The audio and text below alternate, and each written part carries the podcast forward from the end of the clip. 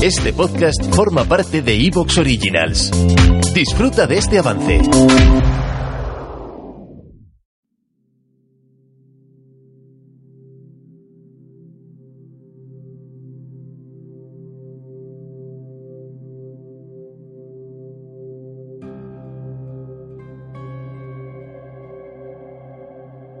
Un gran amigo mío dijo una vez que las cosas hay que hacerlas desde la pasión, porque solo desde la pasión seremos capaces de sacar lo mejor de nosotros mismos.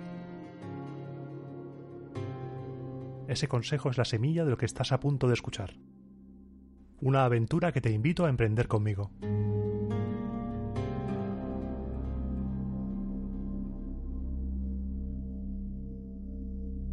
Descubre la historia de Roma, los años de la monarquía, la república, el imperio. Conoce a generales, emperadores, senadores, matronas, esclavos y artesanos. Conoce sus inquietudes, sus sueños, sus miedos. En definitiva, descubre que por muchos años que hayan pasado, no somos tan diferentes a ellos. Soy Iván Martín y te doy la bienvenida a Roma a Eterna.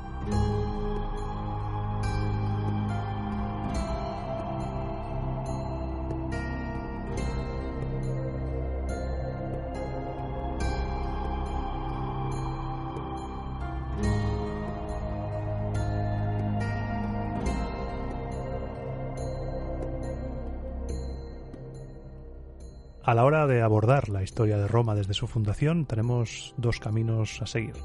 Un camino en el cual nos esperan Ovidio, Virgilio, Tito Livio y en el que encontraremos toda esa serie de leyendas y mitología en torno al origen de la ciudad eterna. Y luego tenemos el camino de la arqueología, el camino de los vestigios, de lo que está vivo en la piedra. Ese camino es mucho más complicado ya que, como sabemos, Roma actualmente está habitada y además ha sido reconstruida en diferentes ocasiones, con lo que encontrar vestigios del origen de la ciudad es harto complicado. Así que hoy, en este primer programa, abordaremos el origen mitológico de la ciudad de Roma y para ello tendremos que viajar a un tiempo en el que las vidas de los dioses y de los hombres estaban más entrelazadas que nunca. Viajaremos a la época de los relatos de Homero. Viajaremos a Troya.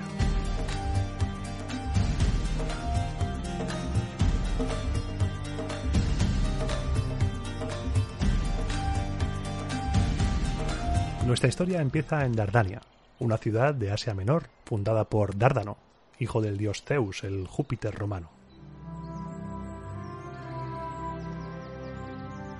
Cuenta la leyenda que un día se encontraba el pastor Anquises, un pastor de noble cuna, pero bello como los dioses. Se encontraba apacentando su ganado tranquilamente, disfrutando de un maravilloso día, cuando la diosa Afrodita le vio y se enamoró de él.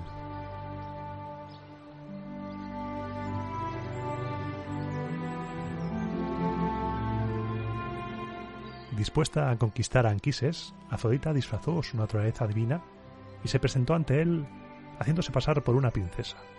Como no podía ser de otro modo, Anquises cayó totalmente rendido a los pies de la diosa disfrazada de humana, y el deseo fue tal que no tardaron en yacer juntos. Tras consumar el acto, Afrodita sumió a Anquises en un profundo sueño.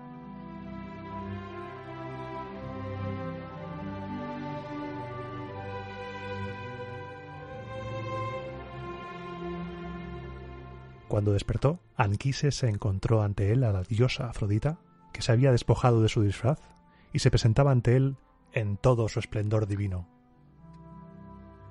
Como era de esperar, el pastor se asustó. Fue presa del pánico.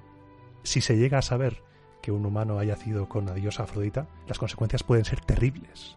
Pero Afrodita le invitó a mantener la calma y le prometió que si mantenía su relación en secreto nada malo les pasaría ni a él ni al fruto del amor entre ambos.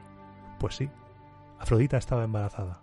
Esperaba un niño, un niño al que Anquises debía poner por nombre Eneas y que tenía un destino glorioso. Para ello, era imprescindible que la diosa se llevara al niño durante sus primeros cinco años de vida.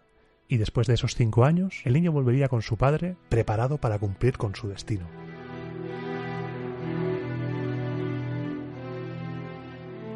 Y antes de irse, Afrodita lanzó una advertencia a Anquises. Si se atrevía a revelar algo de lo acontecido entre ellos, se encargaría personalmente de que la ira de Júpiter cayera sobre él. que la ira de Zeus le fulminara como castigo. El fruto del amor entre Anquises y Afrodita creció y se convirtió en un guerrero excepcional, Eneas, que se casó con Creusa, la hija del rey Príamo de Troya. Razón por la que cuando los griegos de Agamenón y Aquiles pusieron sitio a la ciudad, Eneas no tuvo más remedio que salir en su ayuda. Y los griegos llegaron a Troya.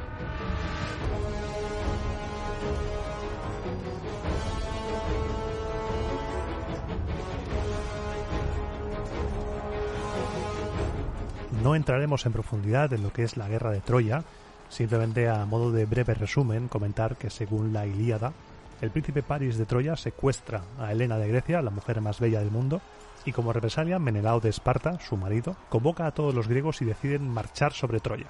Esta contienda fue un all-star de grandes héroes de la antigüedad. Tenemos nombres ilustres como Aquiles, Héctor, Ajax, Ulises y hasta el mismo Eneas, que tiene un papel destacado en la guerra.